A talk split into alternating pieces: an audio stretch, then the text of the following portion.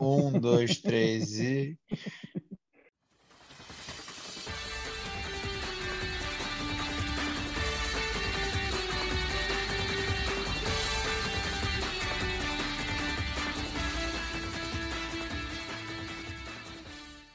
Chegou! Chegou o Linha Cast na sua podosfera mais uma vez. Bom momento a você que está nos ouvindo no dia e na hora em que você estiver. Eu sou Gabriel, colunista do Flamengo pelo Linha de Fundo, e esse é o Linha Cast número 60, o podcast de torcedor para torcedor. Hoje, depois de 10 rodadas de Brasileirão, a gente vai dar um giro sobre esse início de campeonato, e esse é o grande tema do nosso podcast hoje, aproveitando que a nossa colunista do Grêmio, a Janaína, resolveu pôde gravar com a gente hoje, então é, vai falar um pouquinho do Grêmio, que é uma das grandes surpresas e decepções desse início de Brasileirão. Mas Antes disso, eu vou chamar aqui, fazer uma rodada com os meus amigos para a gente começar a falar deste final de semana que foi é, marcado, tumultuado, celebrado com as finais dos torneios de seleções. Então, vou começar com o Anderson, nosso careca colista do esporte, para ele falar sobre. Vou começar com a Copa América, vai. Você que é um, um ardoroso fã de Neymar Júnior. É, vou começar falando desse final de Copa América. Vamos lá, meu já querido, como é que você está? Errado, já começou errado. Olá, amigos, boa noite. É sempre, sempre um prazer. E o um prazer imenso estar na presença de Janaína, né? Finalmente, novamente aqui. Então, vamos lá. É, sobre a Copa América, eu até soltei um tweet bem simples. E venceu o melhor time. Venceu o time que fez. jogou melhor a competição e venceu o ídolo que realmente merece. Assim, acho que por todo o cenário que o Messi tem no futebol mundial, acho que mesmo de fato ele merecia um título pela seleção. Não queria que fosse em cima do Brasil, não queria que fosse no Brasil, não queria que fosse no estádio que foi. É, tudo isso é muito lamentável. Primeiro, que eu não queria nem que tivesse Copa América, né? A gente está numa pandemia e tudo todo esse momento que a gente vive atrapalhou demais a sensação de, de perda de título. Eu fiquei aliviado. Eu não, não torci é, pela Argentina, não, também não torci contra o Brasil. Torci a favor do Brasil, inclusive. Mas quando nós perdemos o título, eu fiquei aliviado. Fiz ok, é isso que a gente merece mesmo. Isso, inclusive, premia a, premia a nossa administração, vamos dizer assim, a nossa administração pública, né, o nosso governo federal, que tanto fez questão por essa, por essa Copa América, e é esse o prêmio. A gente perdeu a Copa América em casa para o nosso principal e maior rival. Então, mas ainda assim venceu o melhor time e o que fez a melhor campanha. Pois é, né? É, até porque o nosso presidente de toque de Midas, ele não tem nada, tem muito mais de toque de merdas, né? Mas enfim, eu vou chamar a Janaína porque né, já falamos dela, ela que é colunista do Grêmio, e aí quero que ela fale sobre pô, o símbolo, o simbolismo por trás de Messi vencendo essa Copa América. Né? É, eu, pelo menos, achei muito legal assim, a cena final do jogo, muito maneiro, mas enfim, queria que você falasse. Prazer ter você aqui com a gente hoje, mais uma vez, Jana. Oi, pessoal, o prazer é todo meu. Tava sumida há um tempinho já, né, do podcast, mas sempre gosto muito de gravar com vocês. É, pois é, eu vou confessar para vocês que, que, assim como o Anderson, eu não torci contra a seleção, eu torci pela seleção brasileira, mas eu tenho um risinho na hora do, do gol do Di Maria, viu? Por, por toda essa conjuntura que a gente vive. Eu ando com bastante ranço, na verdade, da seleção brasileira. Acho que essa é a, é a palavra que define, é, desde aquela nota ridícula que, que foi divulgada após o caso de assédio, né, envolvendo a CBF, também pelas notícias vinculadas essa semana de que a seleção de fato iria comemorar junto o presidente, né, caso vencesse. Então, é, junto com o fato de Copa América nem devia estar acontecendo por aqui, né? Hoje está circulando várias notícias, inclusive, de que os jogadores, enfim, pessoas que vieram de fora trouxeram as novas variantes do coronavírus para o Brasil, inclusive. Então, é, por toda essa conjuntura, eu confesso que não fiquei tão triste assim por essa derrota da seleção brasileira e o Messi, assim, de fato, eu acredito que ele seja é, uma unanimidade, até mesmo entre os brasileiros, né? Claro que tem essa rivalidade Brasil-Argentina, mas ele era um cara que merecia muito um título, né? A Argentina já vinha de uma seca de muito tempo e, e eu tive a oportunidade de ver o Messi jogar é, pessoalmente né, no estádio na Copa América de 2019, num jogo na Arena. E, e, ele é muito diferenciado. Assim, foi um jogo até que, que eu acho que foi 1 a 0 para a Argentina e ele ficou um pouco apagado, enfim, mas mesmo assim ele é um jogador muito diferenciado de se ver pessoalmente, né? Então, por tudo isso, eu acredito que foi muito merecido e, e por toda essa conjuntura, né? Eu, particularmente, apesar de, de ser muito contra essa questão de, de brasileiros que torcem contra a seleção brasileira, enfim, confesso que não fiquei muito triste, até dei uma risadinha com esse gol do Di Maria. É, pois é, né? Fala, fala. O Anderson, a gente deu risada também, porque o Di Maria foi esculachado pelo Anderson aqui semana passada e todo mundo ficou rindo. Na hora que saiu o gol, foi o caos do grupo do Linha. Mas, enfim. É, a Janaína falou sobre o Messi e sobre essa questão de brasileiros que torceram para a Argentina. E aí eu vou chamar o Thiago, é, do Fluminense, para ele falar um pouquinho sobre a final da Copa América, enfim, mas também sobre esse tema pitoresco, né? Que é assim, eu acho, não sei se o Thiago concorda comigo, mas que mais importante do que julgar os brasileiros que estão torcendo contra a seleção é entender o porquê. Né, meu querido? Como é que você está? Bom momento a todos, amigos aqui do Linha de Fundo. Um prazer estar aqui novamente. E Gabriel, como sempre, certeiro, preciso tal qual um cirurgião de Grey's Anatomy abrindo o cérebro de alguém. É, cara, é, é assim, porque existe. Eu, por exemplo, eu não torci para a seleção brasileira, mas também não torci contra. Para mim é totalmente irrelevante. Eu acho que é, é, existe você torcer, você torcer contra e ser indiferente. Para mim foi indiferente. Até porque antes do jogo da seleção brasileira, eu vi o Fluminense reserva ganhar do esporte do digníssimo Anderson fora de casa. Então, para mim, já a felicidade do dia já estava completa. Fico triste de que o gol de título no Maracanã foi realizado por Ángel Di Maria, um dos, um dos piores jogadores que eu já vi numa seleção argentina na minha vida. Você mora no fundo do meu coração. Ah, lamento, lamento. Agora, mas aí, mas aí como, como, como diria latino, quem planta sacanagem colhe solidão. Quando você tem o Alisson para ser o seu titular e você bota o Ederson, você vai tomar gol de Di Maria de cobertura, meu querido. Isso aí é, é. Sabe? Então as pessoas têm que ouvir mais latino e ver menos jogo da seleção brasileira, para erros como esse não acontecerem novamente. Então, assim, ah, torceu contra, torceu a favor. Gente, isso é uma besteira sem tamanho, não mudou nada. Tá? Ah, depois ficou debatendo se o choro do Neymar é, ah, é verdadeiro ou não. Ah, gente, pelo amor de Deus, vou ficar analisando o choro de, de, de homem de 30 anos de idade. Ele chora se ele quiser, se quiser chora, se não quiser não chora. Para mim é irrelevante. O que era relevante é tomar a tunda do Argentina no Maracanã. Entendeu? É isso que eu. É, é, resumindo, tomou a tunda do Argentina no Maracanã. E é isso. Chorou, não chorou. Aí tem programa esportivo para analisar o choro. Parece até que tá na escola de, de, de atores do Wolf Maia, porra, para aprender a chorar. Ah, pelo amor de Deus, gente. Pô, que coisa chata. Pô, perdeu, perdeu e para mim não mudou nada vai para a Copa do Mundo e vai, aí, aí vai pegar uma amistoso agora contra a Zâmbia, na Indonésia, pela CBF TV no Facebook, sexta, 10 da manhã. Entendeu? Aí vai ganhar, pronto, fica todo mundo feliz de novo. É, tô nem aí pra esses caras. Chato pra caceta também. Fala, Anderson. Não, eu tinha que falar sobre isso. Eu acho que esse comentário do esse comentário de Thiago, ele é um comentário muito bom sobre o Brasil fazer amistoso contra a Zâmbia e tudo mais. Eu acho muito importante que o Brasil faça amistoso com essas seleções pequenas, para essas seleções. Para o Brasil, não acho proveitoso em nenhum sentido.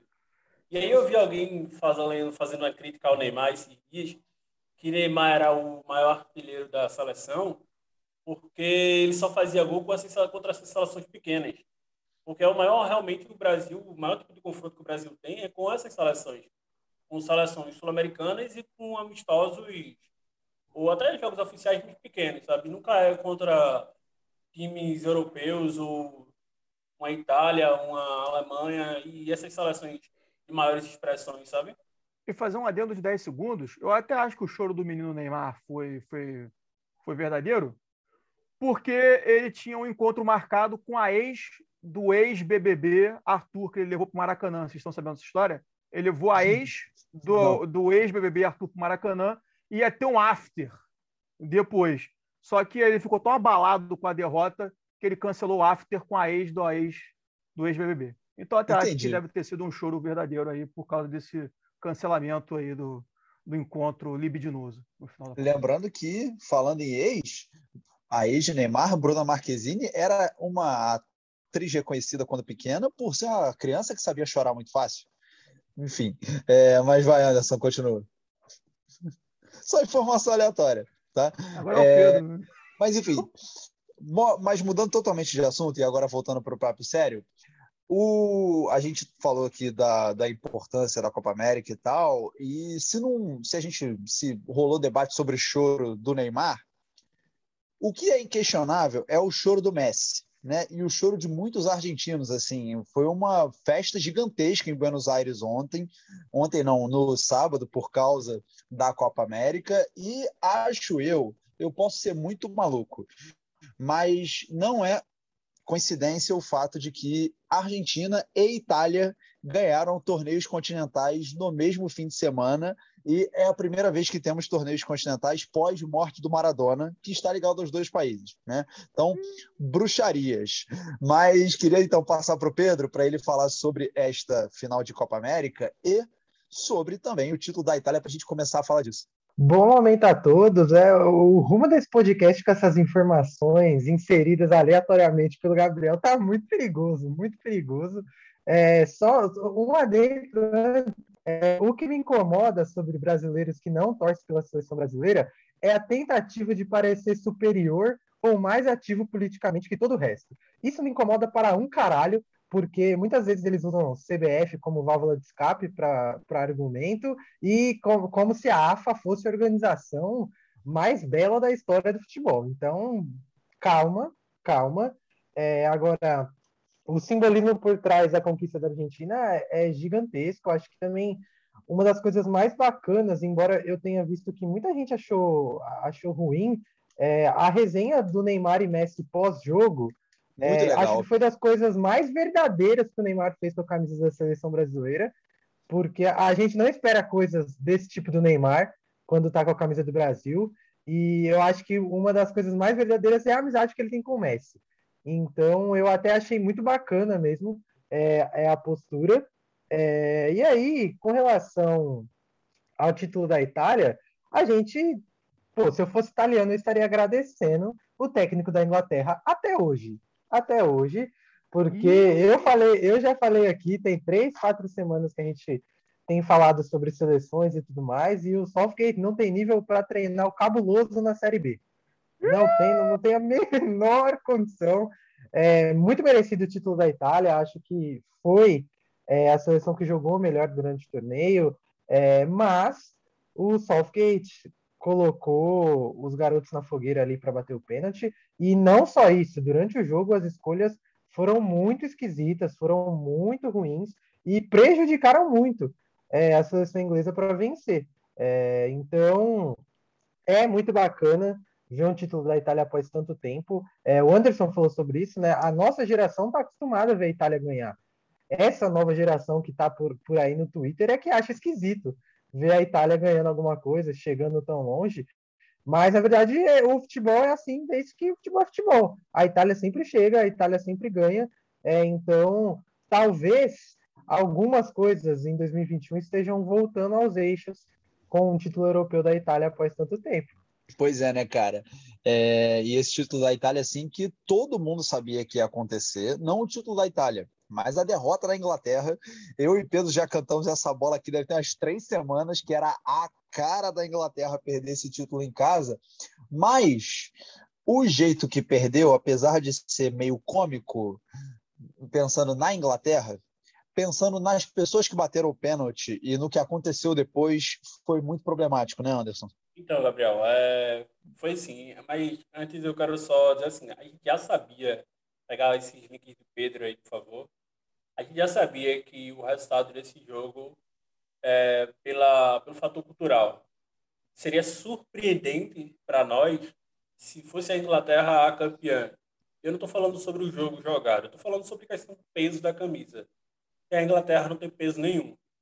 Né? A gente já vem falando isso aqui essa, é, durante essas semanas e tal. Só, só quem ainda mija na cama é que reconhece, não conhece a, a Itália, né? A Itália é assombrosa, enfim. E pelo, pela forma como se deu ali o jogo, né? A Inglaterra iniciou iniciou vencendo a partida, a Itália empatou no segundo tempo, levou para as prorrogações, levou para os pênaltis, e aí nos pênaltis tem um fato que é lamentável, a gente fala disso, a gente falou disso no, no grupo, é que o técnico da Inglaterra ele é um completo covarde. Assim, eu acho que se você trabalha com o futebol, você precisa e você tem que entender o contexto não só o contexto do jogo, mas o contexto onde aquele jogo está inserido, o que aquele jogo vai influenciar e o contexto dos próprios jogadores. Não se bota um garoto de 19 anos para bater pênalti, um garoto que está feio, é, frio. O último pênalti. Isso. O último pênalti. E você não bota o seu principal jogador, que eu acho nessa, nessa, nessa, nessa Eurocopa, pilar dessa seleção foi o Sterling. Ele jogou muito. É, não gosto dele como jogador de futebol, não acho que ele joga, joga um bom futebol, mas ele jogou muita bola. Mas ele sequer foi cobrou pênalti e você não coloca o Harry Kane como o primeiro batedor. Você não faz isso. O capitão do seu time, o finalizador, você tem que botar a responsabilidade para ele. Ele é o cara que vai bater no final, porque ele é o cara que vai decidir. Ou no final ou no meio. Ele é o terceiro pênalti. Sabe? Ele é o terceiro pênalti, é o terceiro pênalti que vai dizer para a galera, para a meninada, que tá tudo bem, que ele tá ali para resolver entendeu? Mas você não coloca três garotos jovens, negros. Isso é importante dizer. Quando o primeiro bateu, não, não, não lembro que foi o bateu, se foi o. O Rashford perdeu o primeiro. Isso, pronto. O Saka perdeu o último, não é isso? Isso, foi Rashford, Sancho e Saka, a ordem. Quando, quando eles foram bater, eu falei para o meu cunhado que eles iam perder. Eu sabia, todas as vezes que eles estavam preparando para bater, eu sabia que eles iam perder. O Pedro zicou o Sancho, né, lá no grupo, mas eu também tive a sensação de que, que ele ia perder. E quando o Sancho perde, eu sei, eu senti que o, que o Saka ia perder o último pênalti, sabe? É, para mim foi, foi muito óbvio. De verdade, eu não sei, não sei explicar. Você apelou para a bruxaria agora há pouco, mas foi um sentimento que bateu em mim imediatamente. Eu entendi naquele momento que Não, ele...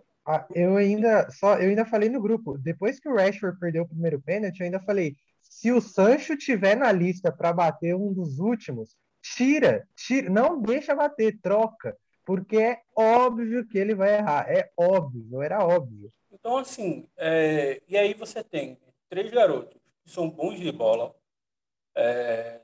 negros, que após essa essa final aí da, da Inglaterra estão sofrendo ataques racistas demais ali dentro no, nas redes sociais. Que é lamentável, porque durante toda a Eurocopa, a Inglaterra ela fez um, vamos chamar de marketing aqui, uma maior campanha, um maior marketing aqui em cima de combate ao racismo. E aí a gente vê que isso para ali no, para no campo. E olhe lá, né? Porque, esses garotos vão, vão sofrer daqui para frente, é, vai ser perturbador. Assim que vem sofrendo esse perturbador. Hoje, inclusive, só para finalizar minha fala, hoje, inclusive, eu gostei muito da atitude do Lewis Hamilton, que fez uma postagem lá no Instagram defendendo os caras. Acho muito importante isso. E, inclusive, lamento muito. É nesses momentos que eu vejo que nós, na seleção brasileira, nós não temos um pilar. Me desculpem se eu não tiver visto, mas é muito triste que nenhum jogador, ou jogador feito o Neymar, não tenha se posicionado contra os ataques racistas. Ah, mas o Neymar ainda está é, sentindo a dor da, da, Copa, da Copa América. Foda-se. Foda-se, foda-se, foda-se. É, não justifica, sabe? Ele tem que se posicionar. Ele é o capitão da. Aliás, ele é o maior jogador da seleção brasileira. Ele é o maior jogador brasileiro atuando no momento e ele precisa representar essa, essa seleção e essa bandeira. E ele é um jogador negro. Não sei se ele se reconhece assim, às vezes parece que não, mas ele é um jogador negro, sabe?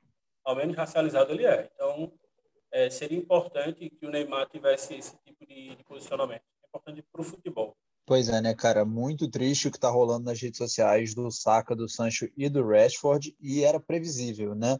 É... Mas, assim, vamos voltar um pouquinho para a Itália, porque a gente falou muito de Inglaterra, e aí queria chamar a Janaína, porque esse título da Itália, ele, assim, pelo menos o meu coraçãozinho ele aqueceu, sabe? Do tipo, cara, é uma potência que está renascendo. Então, eu queria saber da Jana se foi a mesma sensação que ela teve, assim, com a Itália ganhando. É, exatamente isso, Gabriel. E eu gosto muito dessas narrativas, assim, do esporte, né, que o esporte proporciona. E a Itália, né, depois de, de tudo que passou, é, de ficar fora da última Copa, né, de, de 2018, e, e também o próprio futebol italiano, né, que, pouco, até pouco tempo, né, passava por um momento desacreditado. Agora, é, nos últimos campeonatos, né, os times têm se destacado, né, a nível de competições europeias. Então, eu, eu torci muito. Por, eu, meu time é a Dinamarca, né, por tudo que aconteceu né, nessa Eurocopa. Mas depois da Dinamarca, eu acho que, que eu torci bastante pela Itália também. Eu acho que foi muito merecido. E se falou muito, né, antes da dessa final da geração dos talentos né, da Inglaterra, que de fato né, tem uma geração boa, tem muitos talentos, mas também a, a Itália também tem, tem muitos talentos, é, conseguiu se reinventar, o que não é fácil, né? E, foi de um tempo curto, né? Ficou fora da, da Copa de 2018 e agora, três anos depois, já conseguiu um título, né? Isso para mim é um tempo relativamente curto, né? De, de conseguir se reinventar. E eu sou muito fã do Cherini. Eu sou muito fã dele, principalmente é, de, já faz um tempo né, que eu acompanho a história dele, enfim, eu admiro muito que ele tem mestrado, né? Recentemente ele publicou até uma, uma autobiografia que falou mal do Felipe Melo, que conquistou muito a minha admiração também. Então, eu torci muito por ele também, porque eu sou muito fã dele, e muita gente só lembra dele da época lá do Soares, né, da mordida, enfim. Mas de um tempo para cá eu tenho acompanhado, mas ele, ele é um cara muito sensacional, que, que mereceu muito esse título também, né? Como toda Itália. Pois é, né, cara? Essa seleção italiana encantou todo mundo. E aí, essa era a pergunta que eu ia jogar para o Thiago, né, cara? Assim, primeiro, queria que ele comentasse as cenas espetaculares vistas na, nas ruas da Inglaterra antes do jogo, né? Mas também para ele falar dos nomes da Itália que chamaram mais atenção. Assim, a mim, pelo menos, Chiesa é o cara que olha e fala assim: puta, eu queria um maluco desse na seleção brasileira, sabe? Que era exatamente o que o Galvão falou, que é o ele não quer nem saber. O Galvão repetiu essa frase 500 mil vezes no jogo ontem. Dizer aqui, K9, caçador e rubro-negro. é, é, quase isso. Mas enfim, Thiago, manda ver. Bem, antes de entrar nos jogadores que mais chamaram a minha atenção aí da festa, é legal que a Janaína levantou um ponto sobre a vida do Chiellini. Tem um, tem um ponto que já conheci sobre a vida do Bonucci, que até foi o cara que fez o gol no tempo normal. Para quem não sabe, ele joga na Juventus, né? ídolo da Juventus, ficou um ano no Milan, mas ele é ídolo da Juventus. O filho dele que tem, acho que 10 ou 12 anos, agora não vou lembrar, é torcedor fanático do Torino, que é o rival da cidade. Que beleza. O, o filho dele na escola, tipo, não tinha time, e tinha um colega dele de escola que torcia pro Torino, que é tipo um time com menos chama, é, mídia, né, da região, e que tem uma história, vocês podem procurar, o, o querido ouvinte pode, ouvir depois, pode ver depois no YouTube, uma cena de que é, quando a, Ita a Juventus ganhou um escudeto algum ano aí, e o filho dele é tradição da família entrar com a camisa do time e receber o troféu no gramado, junto com o jogador. Que o filho dele chorava. E o pessoal pensava que era chorando de alegria pelo pai. Não era chorando de tristeza. Aí depois, aí depois o, o, Bonucci arranjou um encontro do filho dele com o Belotti, que até perdeu um pênalti na, na disputa de pênalti, que é o maior, maior ídolo do Torino atualmente. Então depois o Bonucci falou: ah, pô, meu filho chorou e tal achei o um encontro dele com o Belotti numa pizzaria e tal. Tem uma foto do filho dele com o Belotti, que é o ídolo dele. Enfim, engraçado, né? Tiago, só porque você falou de, de pais e filhos, depois, quem puder, procura o vídeo do Príncipe George comemorando o gol da Inglaterra. O moleque comemora o gol colocando a camisa para dentro da calça. Parece aqueles velhos de 60 anos, sabe? Pô, o moleque que... colocando a camisa e fazendo. Pô, muito bom. Mas não, agora, agora, que se for de paz e filhos, eu pensei que você fosse cantar Renato Russo aqui, mano. Não, não. não segura, se, segura a tua veia de história aí, meu querido. Eu sei que o pessoal de história, a gente gosta de cantar um Renato Russo do nada. Assim. Ô, Tiago, ele Oi. que agora na comemoração, da, da comemoração do título, na, na entrevista, ele tomou uma Heineken e depois tomou um gole de Coca-Cola, não foi? Foi, foi isso. Acho eu, teve isso, teve isso. Cara, é, eu acho que a, as ruas de Roma, vocês veem as imagens depois, é uma loucura total, até perigoso em época de pandemia, mas uma loucura total e absoluta. É, a, o bordão, né? It's Going Wrong, que eu acho que foi a melhor adaptação que eu já vi na minha vida, né? A melhor paródia que eu vi na minha vida. Quem deve estar muito feliz nesse final de semana foi o Papa, né? Que se curou de uma cirurgia. Ele é argentino, mora em Roma, ou seja, ele é o combo completo da, de todas as vitórias desse final de semana. Né? E dos jogadores que mais se destacaram para mim, primeiro, David Beckham na arquibancada, gato, continua gato. do lado do Tom Cruise. Porra, do lado do Tom Cruise, parceiro. Porra, tá o David Beckham, tá ligado? Aí abre a câmera, tá o Tom Cruise. Porra, pelo amor de Deus. Então, feito esse adendo aí, importantíssimo. Cara, jogadores italianos que eu gostei bastante. Né, o Spinazzola era, era, era aparentemente um dos destaques antes de se machucar. O Donnarumma, é, chovendo molhado, flaca garra pra caceta, o cara é absurdo. A dupla de zaga, Bonucci e Chiellini, absurda. O Jorginho, né, que é, é, jogou uma barbaridade. Jogou muito, é, bate pênalti de parece que de terno alemão, né, de terno italiano que comprou em Milão e sapato de cromo alemão. O cara chuta com uma qualidade, uma coisa, apesar de ter perdido o pênalti na, tava machucado, né, mas perdeu o pênalti. Cara, é, assim, é, você vê que na Itália não tem nenhum, tipo, cracaço, sabe? Tipo, não tem um Neymar na Itália. Não tem um cara que tu olha assim, porra, caralho, esse cara é um absurdo.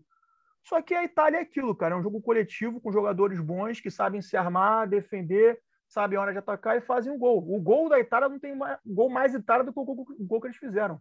Escanteio, bate rebate, o zagueiro vai, chuta a bola. Assim, é Itália. Itália é isso, gente.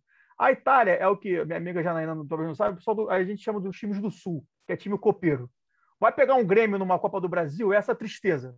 Ai, porra, Grêmio, puta que pariu. É bola na trave, é volta, o cara do Grêmio faz o gol.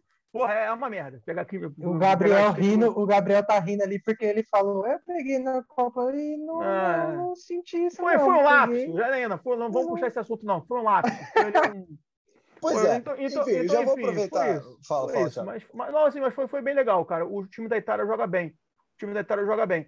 E só para finalizar com a, Copa, a Copa América, um pontinho muito rápido, eu não sei se, se os jogadores do Brasil têm um amor pelo Neymar, como os jogadores da Argentina têm um amor pelo Messi. Vocês viram que os caras jogaram pelo Messi, né? Vocês ficaram ligados nisso, não, né? todo mundo. É. Acabou é. o jogo, geral foi ver o Messi. Acho então, que tirando o Paquetá, que com certeza tem uma amizade muito íntima com o Neymar. Ah. Mas só, só um destaque aqui rapidinho sobre a conquista da Itália, a gente precisa destacar aqui que o primeiro jogador da história do futebol a ter um título goiano e um título de Eurocopa, que é o senhor, o senhor, Rafael Tolói. O Tolói, o jogador da história. O, to, o, Tolói, o Tolói tem mais goiano que o Vila? É isso aí mesmo?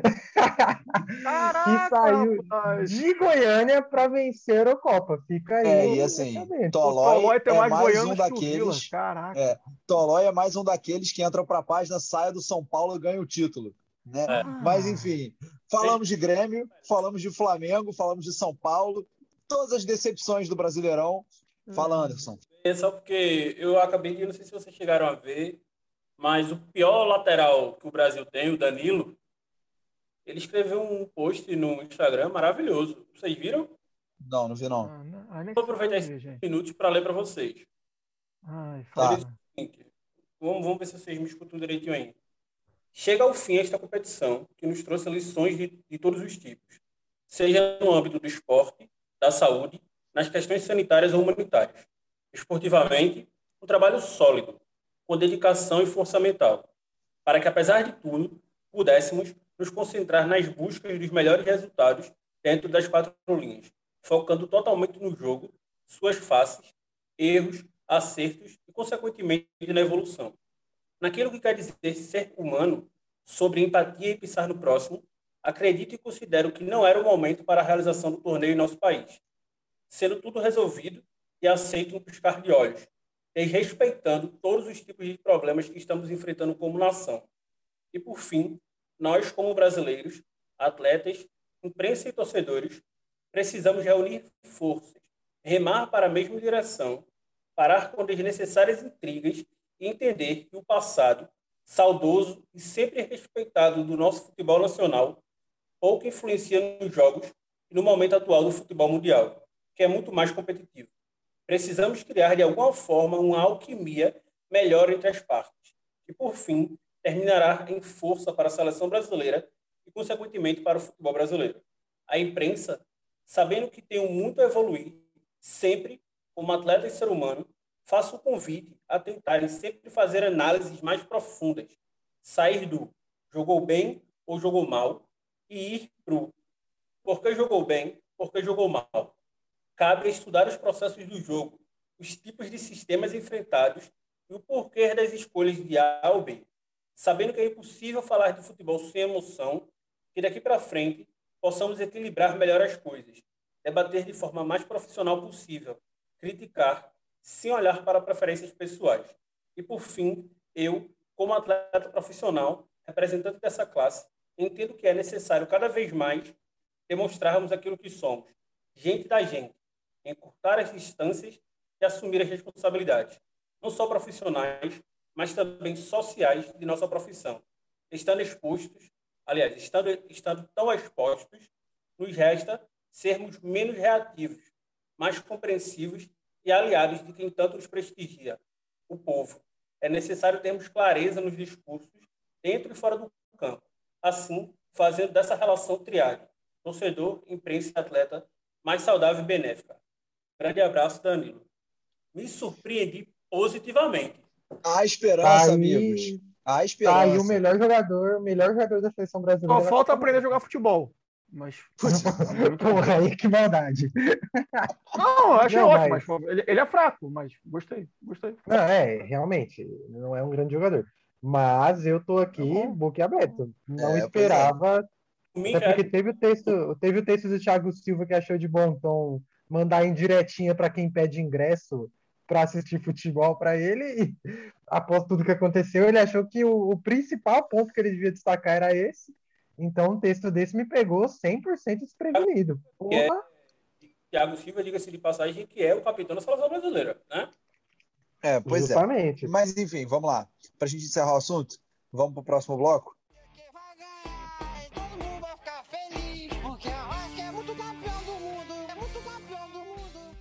Segundo bloco do nosso querido Linha Cash, e agora sim vamos para o Brasileirão e vamos começar falando das decepções quero chamar a Jana, aproveitar a presença dela aqui hoje, né, para fazer a seguinte pergunta. O que está acontecendo com o Grêmio de Futebol Porto Alegrense, né? Porque assim, o negócio está muito feio e acho que ninguém esperava o Grêmio assim do jeito que está a essa altura, né?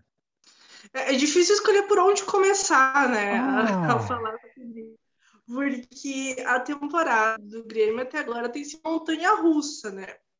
Começou já caindo fora da pré-Libertadores, né? Eu falando dessa temporada, não desse ano, né? porque antes já teve a perda da Copa do Brasil, mas falando dessa temporada, é, caiu logo fora da Libertadores. Depois vem uma onda de, de boa fase, que eu até não entendo como isso foi possível, que foi na Americana, onde a equipe surpreendentemente foi bem e conseguiu se ficar com a melhor campanha geral da primeira fase.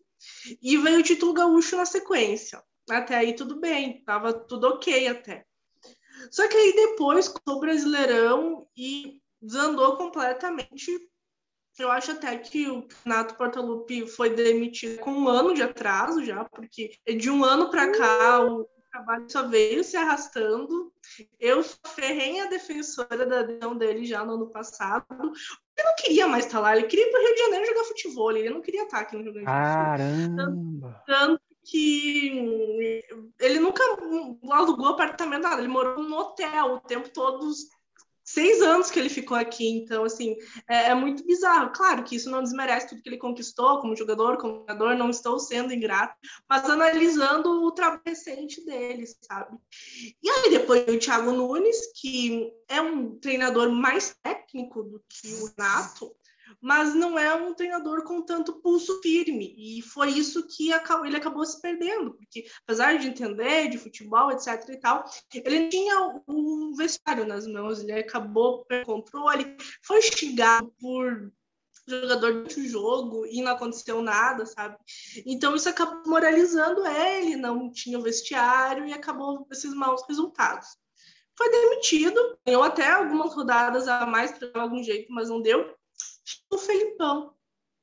Felipão, com seus 72 anos, nada contra idosos, muito pelo contrário, mas assim, já deu Felipão curtiu uma aposentadoria, sabe? É, parece que ele tá voltando para o passado, porque está é, se apegando no que ele conquistou 20 anos atrás e não no que ele tem a oferecer hoje. Isso era muito nos discursos, nas coletivas de imprensa que eram feitas, né, anúncio do Felipão, que se dizia que ele era um cara identificado com o Grêmio, que ele tinha essa alma coopera, não sei o quê, mas não se falava nada sobre futebol, sobre estilo de jogo, sobre o que ele tinha a agregar. Então já começa aí, né, essa contratação muito errada. E eu não vejo muita perspectiva de futuro, acho que o Grêmio vai ser isso aí, vai contra o rebaixamento.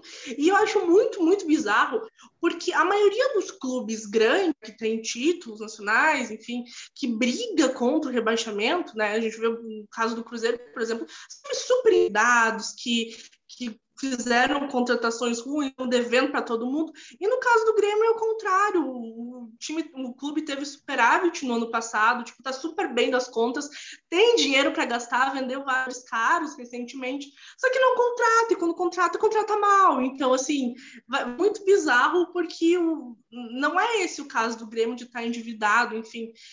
E, e eu acho que assim, vai ser um resto de temporada bem complicado. Tem a Sul-Americana agora pela frente nas oitavas de final, tem Copa do Brasil, mas assim, tá, vai ser um ano bem difícil. Eu acho que vai ser isso aí. Eu não vejo muito perspectiva de que o Felipão vai evolucionar o futebol do Grêmio. Vai ser isso aí, vai ser brigar, não cair. A, a direção até fala em brigar no topo da tabela ainda, mas eu não vejo chance nenhuma. Ainda mais que já foi dito que não vão fazer muitas contratações, algumas contratações pontuais, talvez. Estão negociando com o Paulinho agora, né? Para trazer ele. Não sei se o Grêmio precisaria de um volante, acho que tem outras posições muito é, que o Grêmio precisa muito mais. Mas enfim, assim, eu acho que é, o, o que acontece com o Grêmio é essa sucessão de é, escolhas erradas, principalmente da diretoria, tanto de manter o Renato por mais tempo, sabendo que ele não ia agregar mais muita coisa, e também de contratações erradas, é, de, de, não contratações, principalmente, né, porque os jogadores que o Grêmio trouxe, se, se for olhar da, título da Libertadores de 2016 para cá, o time piorou muito e vendeu vários jogadores, ganhou dinheiro, então tinha tudo para fazer boas contratações e não fez. Acho que passa por aí, em resumo, esse mau momento do Grêmio. É, passa, e muitas dessas contratações ruins passam também pelo Renato, né? Lembrar que foi o cara que trocou o Marinho por David Braz. Então já estou começando a falar mal do Renato aqui, mas enfim, eu quero saber se o resto dos amigos tem perguntas para a Janaína para aproveitar o assim, para falar do Grêmio, né? Fala, Pedro. Eu tenho, eu, eu queria saber sobre o Douglas Costa, porque é a contratação que mais me intrigou no começo da temporada, porque qualquer ser humano que acompanha futebol sabe que o Douglas Costa é, poderia ter tido uma carreira muito melhor se não fossem as lesões. E trazer um jogador é, canelinha de vidro, como a gente costuma brincar, para jogar 50, 60, 70 jogos por ano no futebol brasileiro, eu acho uma má ideia. Mas eu queria saber o que você tem achado do Douglas Costa nesse, nesse início de Brasileirão. Olha, eu tô esperando ele estrear ainda, né? Porque até agora. e acho que passa Acho que passa muito pela. Porque ele tá jogando assim, fora de posição na maioria das vezes. O Grêmio, o Grêmio, na verdade, é um amontoado de 11 jogadores em campo e cada um correndo para um lado, sabe? Não, não tem posições fixas, enfim. Ele tá jogando muito aberto e ele não é um jogador que tem velocidade, que vai conseguir arrancar um contra-ataque, sabe? Então ele tá jogando muito fora de posição, acho que falta muito esse aproveitamento. E, e a mesma coisa que acontece com outros jogadores, o próprio Diego Souza, né? Que, que tem, se tem criticado muito ele, eu sei que o Anderson adora, ele tá louco para levar para o esporte, e eu gosto muito dele também, mas não, não adianta um jogador desses que. Ele, é um jogador estático, ele não é um jogador móvel que vai buscar, vai sair para buscar o jogo. Ele fica apontado na área, ele é um finalizador. É isso. E só que a bola não chega nele, ele parece uma ilha isolada na, na, na área do Grêmio. Então passa muito disso, de até terem peças interessantes no, no, time, mas de não serem aproveitadas. Isso já vem da época do Renato, né? Não é só, não foi só agora com o Thiago Nunes que isso vem acontecendo. É, essa parte do Diego Souza já aconteceu muito no ano passado, de ele estar sozinho. No passado o Grêmio ainda tinha o Cebolinha, né? Que, que tinha um diferencial. Esse ano estava com o Ferreira, né? Que, que tava, não está na sua melhor fase, mas que vinha bem. Agora ele se lesionou, vai ficar muitas semanas fora e vai perder o único diferencial de um jogador que podia é, fazer algo diferente, assumir a responsabilidade. Então, assim, se não contratar, de fato, é, não tem muita perspectiva e acho que assim não precisa fazer contratações milionárias, sabe? Que nem o, o Douglas Costa, é garimpar o mercado mesmo, porque se for ver todos os jogadores que deram resultado no Grêmio, as contratações não, não foi nenhuma contratação de peso que chegou e deu certo. A gente vê o Thiago Neves, por exemplo, foi um jogador que veio com, com esse intuito de resolver tudo, não resolveu, sabe? Então é, é, questão de garimpar o mercado. E o Grêmio é um time muito formador de atletas, sempre teve esse perfil. A gente vê os goleiros agora, né? Tá com dois goleiros é muito interessantes o Breno, que foi para a seleção olímpica, agora o Chapecó aqui no Grenal foi quem garantiu esse empate para o Grêmio, e, e, ainda assim a direção quer buscar um outro jogador no mercado, sabe? Vai é, liberar o Paulo Vitor e, e, vai querer buscar um outro jogador. Então, assim, é, é, questão de aproveitar isso que tem da base, de, de formar esses atletas, já que as contratações que são feitas não costumam dar muito resultado. Mas sobre o Douglas Costa, eu realmente ainda estou esperando ele estrear, porque até agora não fez nada. Fala, Thiago. Eu tenho algumas questões. Primeira questão que eu fico numa situação meio desconfortável, eu já falei para os colegas Anderson e Pedro, que eu estou entre o atual e a ex, eu fico do Renato, eu fico eu não sei muito bem como proceder Ai, numa Deus. situação dessa. É, a primeira questão que eu acho relevante a gente perguntar é: Gabriel, você já segue a Carol Portalupe no, no Instagram? Não. É pré-requisito? Não. Não. Janaína, você deixou de seguir a Carol Portalupe no Instagram? Perguntas importantes. Eu segui, na verdade. Nunca se. Ó, talvez por isso que não tenha dado certo no Grêmio depois de um tempo. E fica, fica, fica a informação. Fica a informação. o torcedor corintiano trago, que seguiu de otário. Trago, trago, trago aqui perguntas importantes para o debate. Então, vamos lá. Outra coisa que eu acho interessante também: o, o Grêmio, na época do Renato Gaúcho, ficava revezando entre os supostos goleiros Vanderlei e Paulo Vitor, tendo Breno e Chapecó na base segue, procede a informação. Então, olha só, Gabriel, prepara aí que o titular não vai ser nem o Diego Alves, nem o Hugo, vai ser qualquer outra coisa que vocês acharem lá. E já lembro, eu vi, eu vi notícias do Sul, notícias do Sul, que parece que o, o Grêmio quer contratar o Jailson para pro, pro gol, procede. Porque é o seguinte, se contratar o Jailson, se juntar com o Filipão, né, já dá para fazer um centro geriátrico legal, com um clube de bocha, fazer ali um carteado à noite, jogar um não, buraco. Não, Jair, já vimos que, ao contrário da Janaína, o Thiago tem problema com idoso. Já vimos. Não, não, porque assim, você tem três goleiros no time, dois muito bons. Você contrata um goleiro idoso que é reserva de, um, de outro time, não faz muito sentido. Isso é né? o preço de ter Fred e Nenê no time titular, cara. Você fica preocupado com o idoso Pô, o tempo cara, todo. Eu, Pô, vai falar de idoso para mim? Eu adoro os idosos. Se eu não gostar dos idosos, o time acaba. E para finalizar aqui a, a, as minhas perguntas, são perguntas importantes, são perguntas que eu trago aqui para a baila. Eu acho o seguinte, Anaína, eu acho que se o Renato Gaúcho ficava insistindo tanto com o Diego Souza e, e esses supostos jogadores de futebol, vê lá se ele não quer trocar o Gabigol pelo Diego Souza. Ele não, não, gosta, de, não, ele, ele, ele, não gosta de reviver esses caras? Não, porque ele, não, tinha, o, ele, ele, tinha o Caio Henrique de lateral esquerdo, botava o Bruno Cortez. Tô, tô certo ou tô errado? Né? Aí agora tinha, tinha o Chapecó e o Breno pro gol, botava o Paulo Vitor. Então, assim, eu acho importante o pessoal do Grêmio, Janina, se tiver contato dentro do Grêmio, perguntar se o Renato Gaúcho não quer trocar o Diego Souza pelo Gabigol. Ele gosta de ex-atletas em atividade, pode ser que ele queira trocar, fazer essa troca aí. Eu acho que o Diego Souza pode ser melhor no futebol do que o Gabigol, hein? Trago, trago essa informação aqui. Né? Eu, Diego, eu... Diego Souza lá da Ilha do Governador, batia altinha lá na Praia da Bica, então agora deve saber. Então eu trago aqui só informações importantes para engrandecer o debate, né? Porque eu estou muito e, assustado aí com essa situação. E sobre o goleiro, né? Só o Jailson, né? O próprio Fábio do Cruzeiro. Estão querendo. Quem? Pô, não, mas aí. Fábio. Gente, é o, é, é o terror real, do. Gente. É o terror do Paulo Guedes, né? É metade do, do NSS do Brasil num, num time só. O Paulo Guedes vai, Vai, até uma síncope. Porra, tem que pagar a aposentadoria para toda essa galera aí. Porra, pelo amor de Deus. Então trago essa informação aí perigosa. Fala, Anderson. Então, é o seguinte, vejam só. É...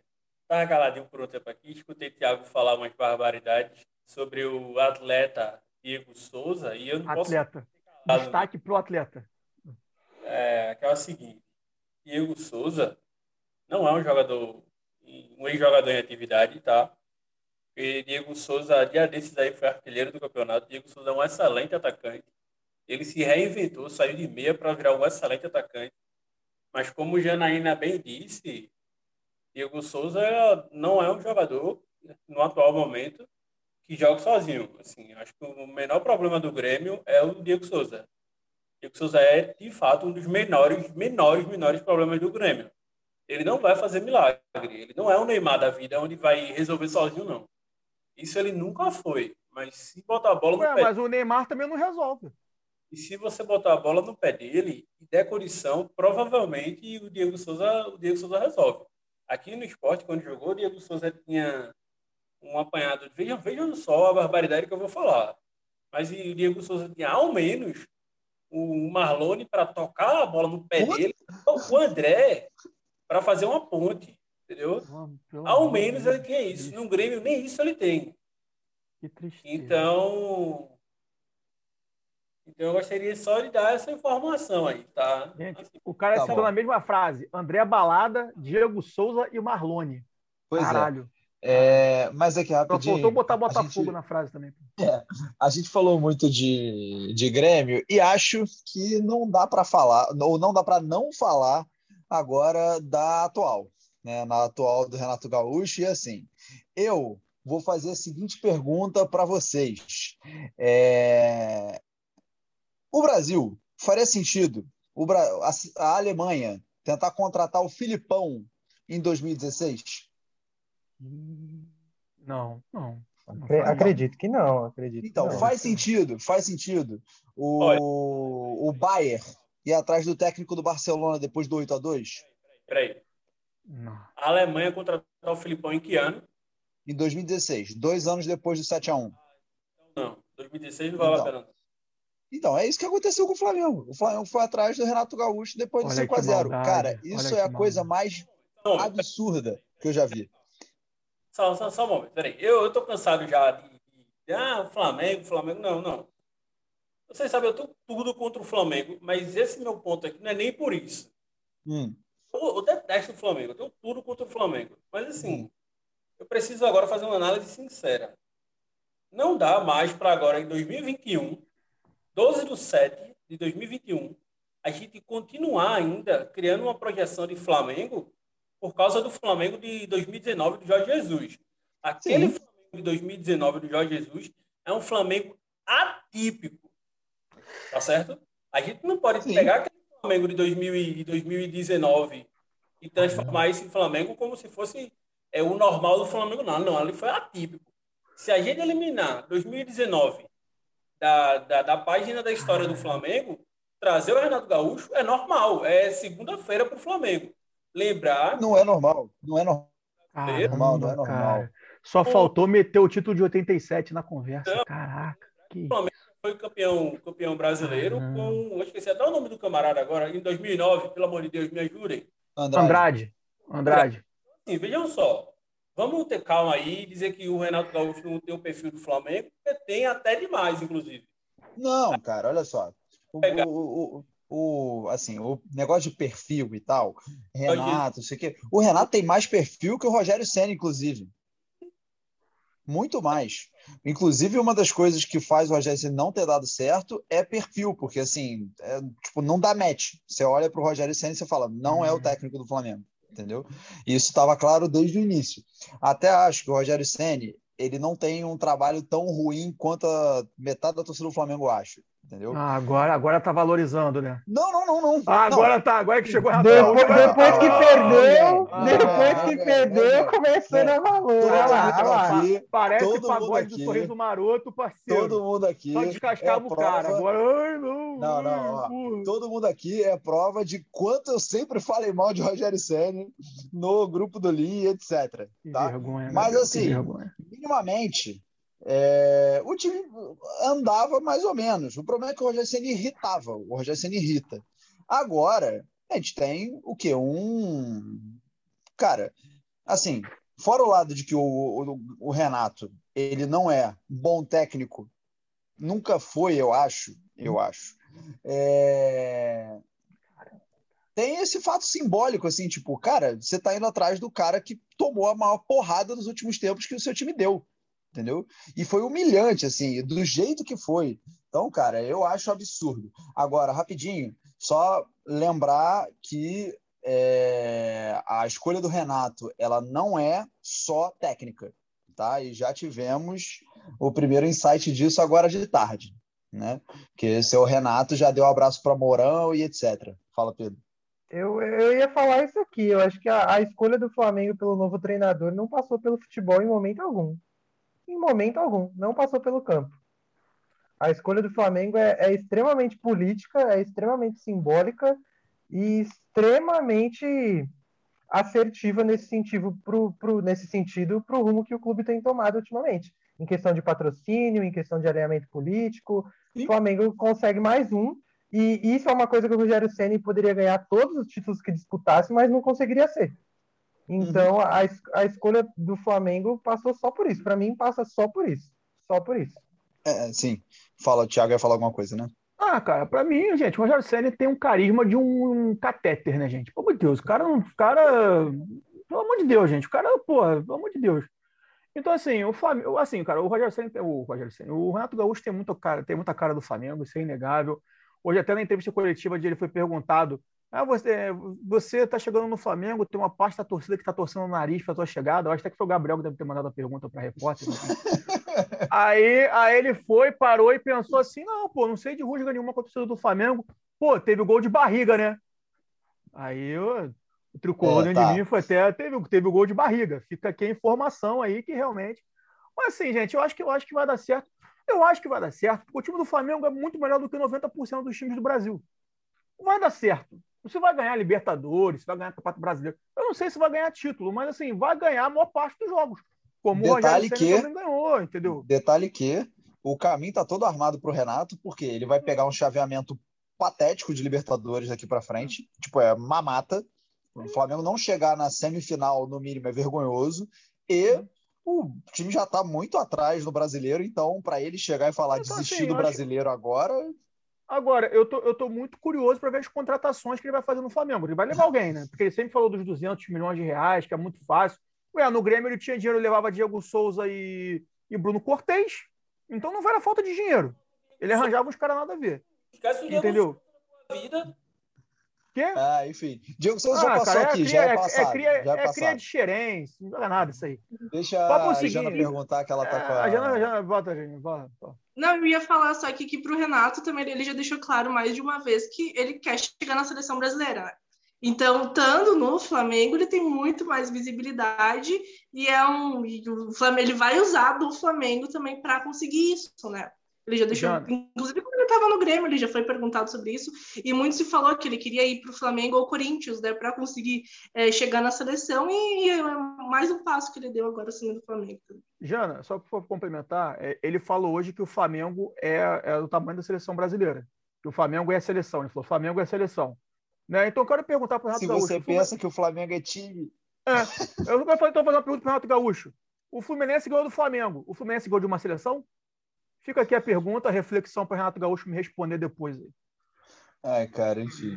Eu não tenho nem mais o que falar sobre esse assunto, não. E aí, lembrar rapidinho, por mais que o Rogério Senna tenha feito um trabalho não tão bom, o que a diretoria do Flamengo fez com ele na sexta-feira foi uma das maiores sacanagens que eu já vi do futebol. Assim, é... ridículo, ridículo. Demitiu o cara três horas da manhã, na calada da madrugada, enfim. E só para mais um ponto, sobre o que o Pedro falou, sobre questão política envolvendo Renato Gaúcho, a demissão do Rogério também está ligada à questão política, só que interna do Flamengo, tá? O Flamengo, hoje, o Landim, ele é meio que rainha da Inglaterra, porque, na real, ele se elegeu com a chapa de coalizão de vários grupos e os grupos ficam brigando dentro do clube. Isso já está rolando há muito tempo. É, não sei se vocês lembram, mas quando o Abel foi contratado, a ideia era contratar o Abel ou o Renato. Na época, o Marcos Braz queria o Renato e aí o atual diretor de relações externas, que é um, assim, dos malucos mais bizarros e cínicos e horríveis que podem existir no planeta, que é o BAP, ele foi contratou o Abel antes do diretor de futebol saber. Tamo bem, tá? O Jesus, na época, foi o Braz que bancou, o Domi foi o Braz que bancou, e agora o BAP, né, tava o tempo todo tentando fazer o Rogério Senna ser demitido para contratar o Renato só para dizer que o Braz estava errado. Então, assim, briga política, Landim Raia da Inglaterra, mas enfim. Quero passar agora para outra das decepções por enquanto no campeonato, que é o São Paulo. Né? E aí vou chamar o Pedro, porque o negócio está começando a melhorar, mas assim, São Paulo foi uma puta de uma decepção no início do campeonato, né, meu querido? Com certeza, com certeza. O São Paulo conseguiu vencer o primeiro jogo esses dias e a gente até comentou sobre isso aqui, que era até difícil explicar o que aconteceu. Porque não é que existiu uma janela muito grande entre o Paulistão e o Brasileirão. Foram coisa de dias e, e o futebol do São Paulo caiu demais, demais, demais. Inclusive, antes de qualquer coisa, o Crespo devia abrir o olho, porque Rogério Senna está no mercado, então no primeiro indício de deslize do nosso Crespasso, eu não tenho dúvidas que o São Paulo corra atrás do Rogério Ceni. Então, já fica ok. Aparentemente, a torcida em nenhum momento tem pedido saída do Crespo, até porque não faz sentido algum. Quem pede isso é maluco. Mas, fosse eu, ele estaria de olho aberto. É, mas, agora o São Paulo parece começar a embalar. É, vai vir a Olimpíada, vai perder o Daniel Alves o que também é uma bizarrice sem igual do Daniel Alves, é pouco falado, é uma bizarrice gigantesca. O cara largar o São Paulo aqui com oitavas de final de Libertadores, Copa do Brasil pela frente, para jogar uma Olimpíada com 40, outro idoso também, 40 anos nas costas, não tem a menor necessidade. É, priorizou mais um, mais um asterisco ali no currículo dele do que o clube. Mas aí a gente não pode falar que é o clube que está pagando, porque o clube não está pagando. Então é... é, é difícil, é difícil a ah. situação. Mas eu ainda acho que é um time que tem toda a condição de subir, não, não sei se para conquistar título. É, a gente está numa onda de futebol, de futebol brasileiro que o título nunca vai fugir de Flamengo e Palmeiras. Acho muito difícil. É, já tem acontecido nos últimos anos e não acho que esse ano vai mudar. É, então, não acho que o São Paulo chegue para ser campeão brasileiro, mas tem tudo para subir e tal. Só que a queda foi muito grande. E a gente até falou bastante sobre o, sobre o Grêmio, e é uma queda que, assim, quanto mais tempo você fica lá e a gente fica, porra, vai ter espaço para subir, vai vencer, vai embalar uma sequência. Pode ser que não embale, e aí quando chega na trigésima rodada esteja cantando Eu Acredito para não ser rebaixado, ou pode ser que embale para ficar ali em décimo, oitavo. Vamos ver se pega uma pré-Libertadores, que no fim das contas, se chega nesse patamar, para o tricolor paulista é uma decepção. É uma decepção gigantesca, porque o São Paulo é colocado para ficar entre os quatro tranquilamente. Tem elenco para isso, tem treinador para isso. É, então, assim, acho que vai conseguir subir, mas eu não sei o quanto. É, pois é. Então, São Paulo é uma dessas surpresas negativas, é, mas eu quero começar a falar agora das surpresas positivas. Né? E temos surpresas positivas, e aí vou chamar o Anderson, depois eu vou chamar o Thiago para falar de outro ponto, mas primeiro o Anderson, porque acho que uma das grandes surpresas desse campeonato é o Fortaleza. Né? É, Fortaleza que está assim, fazendo um baita campeonato até agora, derrubando times grandes, assim, eu lembro, acho que foi a primeira rodada, a porrada que eles deram virando contra o Galo no Mineirão, mas queria que você falasse do Fortaleza. E assim, se você quiser estender um pouquinho para o futebol do Nordeste, mas eu quero que você foque mais no Fortaleza para a gente ficar mais é, nessa questão das surpresas. Né? Eu posso ser grosseiro? Pode. Pode. Eu acho que Fortaleza só é surpresa para vocês que não são do Nordeste. Assim. Justo. Para a gente que é daqui, que vem acompanhando Fortaleza há um tempo, eu não vejo como, como uma surpresa não, sabe? Eu acho que, para mim, por exemplo, uma surpresa é o Ceará tá oscilando, sabe? É, uhum. Imaginei que o Ceará também tivesse brigando na cabeça. Eu acho que o Bragantino, por exemplo, é mais surpresa do que o próprio Fortaleza. Sim, isso era o ponto que eu ia jogar para o Thiago depois, o Bragantino.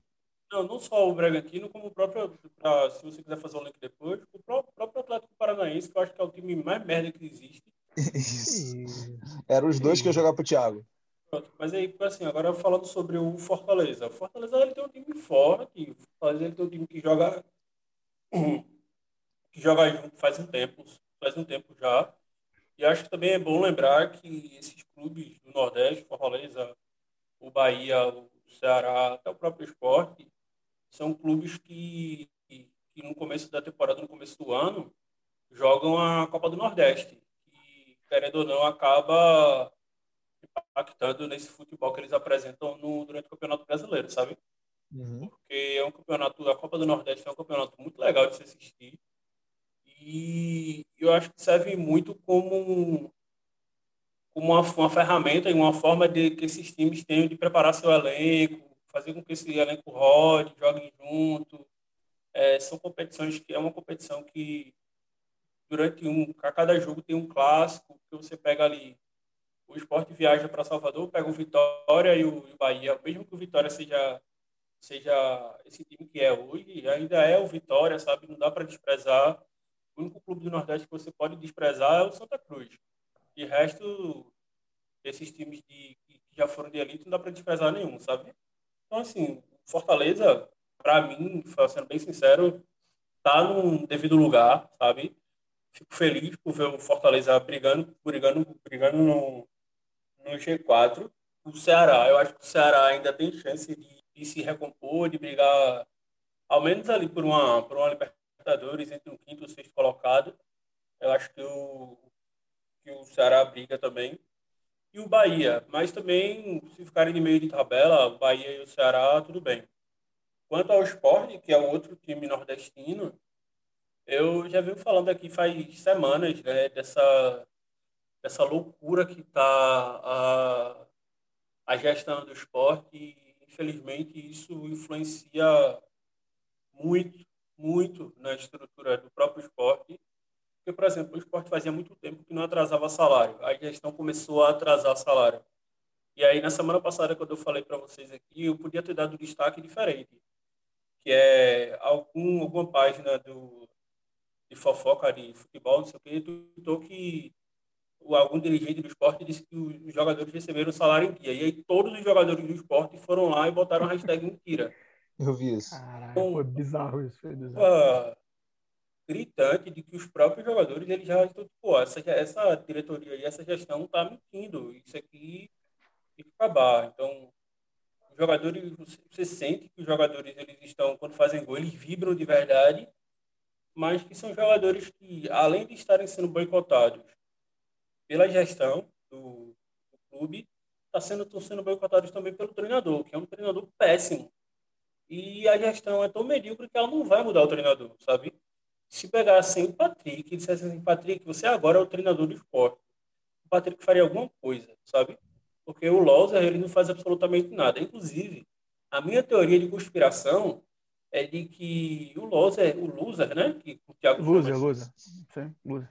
Ele é um agente infiltrado da Chapecoense. É o seguinte. Olha aí. Sabia que ia ser uma merda esse ano, fez assim, vamos mandar o Usa para Recife, que é para ele fuder o esporte e pelo menos a Chapecoense ter aí um rival a menos no Campeonato Brasileiro.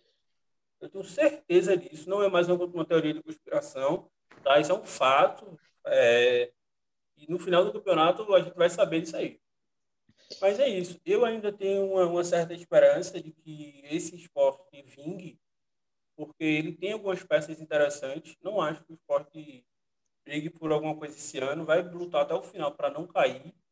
Mas eu ainda não acho, ainda não vejo o esporte como, como principal para cair. Eu acho que tem times piores, acho que tem times medíocres brigando lá na frente que em algum momento vai dar uma virada de chave Agradeço bastante a situação do Grêmio, porque o Grêmio estando na lanterna do campeonato acaba que dá uma, uma, uma um alívio para o esporte, mas ao mesmo tempo ter o Grêmio no, na parte de baixo da, da tabela é perigosíssimo, porque é o Grêmio.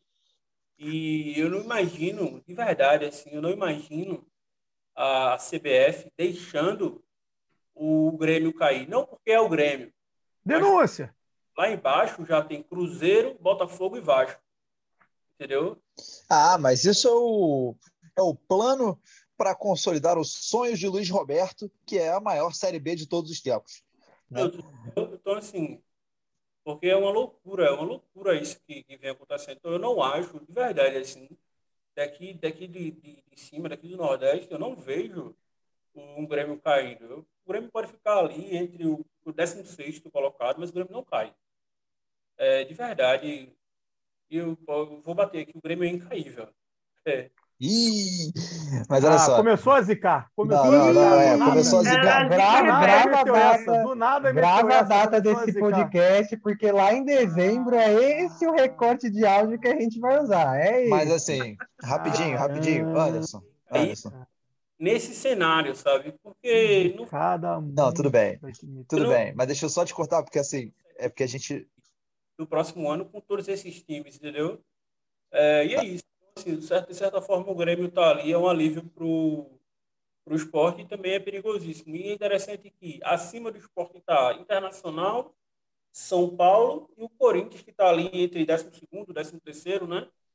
Então, assim, com as pontuações bem próximas. Então, a gente sabe que daqui para daqui metade do campeonato, um pouco mais, esse, isso vai mudar. É, alguns times vão sentir o cansaço. Eu tenho certeza que o Fortaleza, o próprio Bahia e o e o Ceará, que eu elogiei esses três times, em algum momento eles vão sentir as viagens, uhum. é, o cansaço. Mas, cortando o Anderson rapidinho, um ponto que a gente tem que levar em consideração, assim, o Anderson está falando desse cansaço para clubes né, especificamente para os do Nordeste, mas vale para outros. Eu queria saber se o Grêmio é incaível, o Bragantino é inganhável, é impossível de ganhar, ô, Thiago? Ah, sem dúvidas, amigo não há condições do Explosão Bragabu ganhar um título brasileiro. Seria um tapa na cara do cidadão que já é obrigado a aturar o governo Bolsonaro. Você tem que aturar o, o Explosão Bragabu ganhando um título. Sinceramente, um, o povo brasileiro não merece tanto desabor. O bagulho é o seguinte, cara. Eu vejo o, o time do, do, time do Red Bull Bragantino, cara, é um, time, é um, é um clube absolutamente comum o para mim o diferencial técnico, o Barbieri, que, né, que eh, depois de cantar aí Baby, ontem tive um sonho, sonhava com você, ele montou um time muito bem estruturado lá no interior de São Paulo.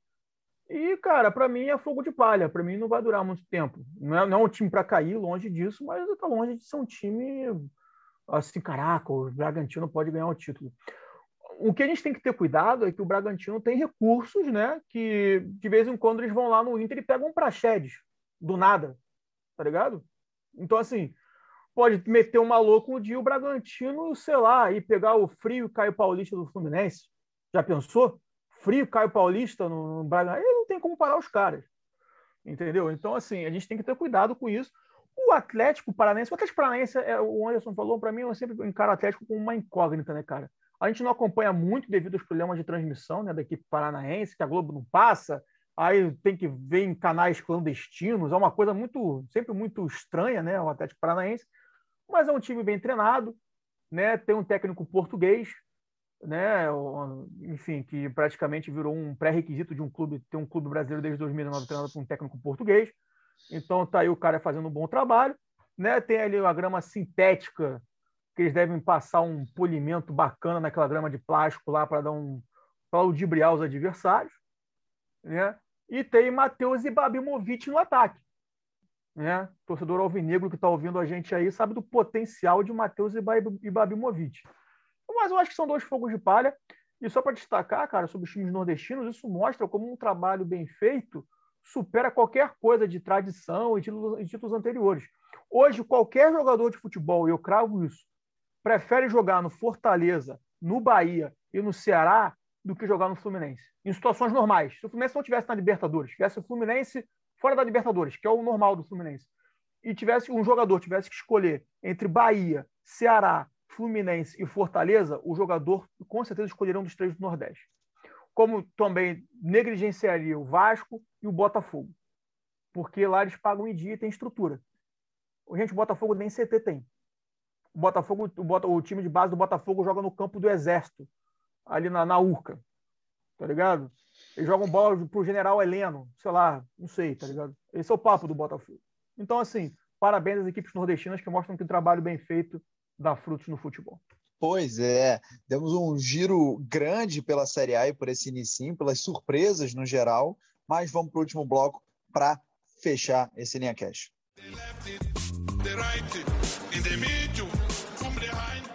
Vamos para o bloco final do nosso Linha Cast, para cada um dos nossos colunistas dar o recado final e para a gente fechar o podcast de hoje. Vou começar com a Janaína, que já está quietinha tem um tempo, agradecer a presença dela e pedir para ela dar o recado final dela.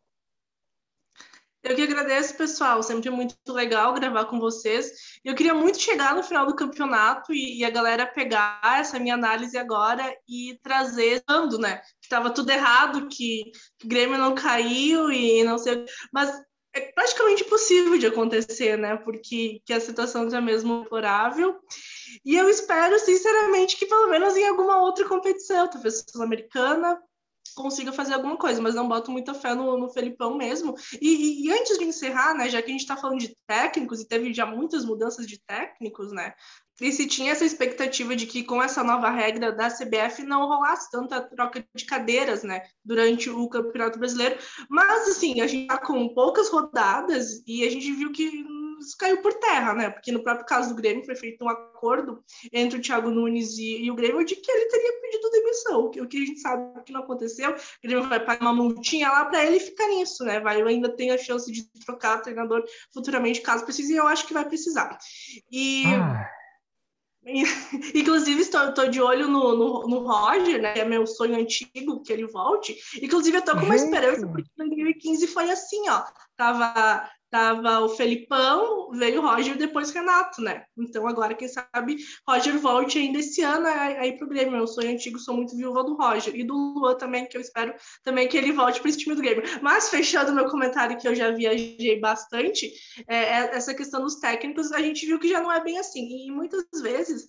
É, os técnicos mesmo criticavam, né, que não tinham tempo para dar continuidade e agora acabam se submetendo a, a, esses desmandos e pedidos dos clubes, né, aceitando esses acordos também. Vocês viram é, isso, tomara... gente, na minha cara? Vocês viram isso na minha cara? É, pois é. Não, na minha cara, cobrando, cobrando o meu técnico na minha cara? Não, mas é o seguinte, a, a história vai ser adiantada e vai pular o Roger vai direto pro Renato, entendeu? Que vai voltar lá pro Grêmio. Mas enfim. Linha, é... linha cast hein, de férias com o ex. Impressionante. É, tipo isso, tipo isso. Mas enfim, vou chamar agora o Anderson para dar o recado final dele, meu querido.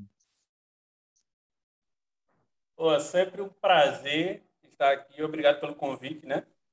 Mais uma vez. É sempre um prazer estar na frente de Jana. E eu queria deixar um recado. É, vou até ler um textinho que eu fiz aqui. Essa parte de que eu vou ler, você corta. É, eu vou até deixar um recado aqui. O Liri Fundo, recentemente, principalmente ali no grupo dos ADMs, entrou num ar de romance. Ah. Quero deixar aqui. Uau, uau, uau. Colunista nosso, um amigo nosso, é torcedor do, do Botafogo, é, amigo. Porra, são poucos, são poucos, hein? São poucos, é fácil descobrir quem é. Eu peço essa delicadeza que é os amigos. Amigo, faça o seguinte: chegue nela e pergunte assim: seu namorado é doador de órgãos? E ela vai responder: não. E aí você diz a ela: que pena, você é muito linda para estar com alguém que não doa o próprio coração. Meu Deus. Tá certo? Rapaz! Caraca, mané. Boa noite. Fecha a linha cash. Obrigado, Anderson. Vamos lá. Vou então passar para o Pedro. Tá, fala, fala, fala, vai. Fala a verdade. Foi boa ou não foi? Meu Deus, cara. Não faz isso comigo. É, depende, depende do ponto de vista. Pô, pelo amor de Deus, mano. Na moral, não faz isso não. Pede resposta não, parceiro. Na moral. Porra, Bom, de boa vamos mesmo. lá. Bom, agora eu vou chamar o Pedro para ele dar o recado final dele. E aí depois a gente segue eu o Thiago e termina. Um, um, prazer participar da NeiaCast, um prazer inenarrável estar na presença de Janaína. É, mas eu vou no embalo do Anderson, vou deixar um recado aqui é, de incentivo a todo cidadão que escuta o NeiaCast, porque vejam bem, o ano de 2021 presenciou grandes momentos. O Villarreal levantou uma primeira taça após 98 anos. A seleção, a seleção argentina ganhou um título após 28. O São Paulo, meus amigos, venceu alguma coisa após oito anos. A Itália venceu a Euro após mais de 50.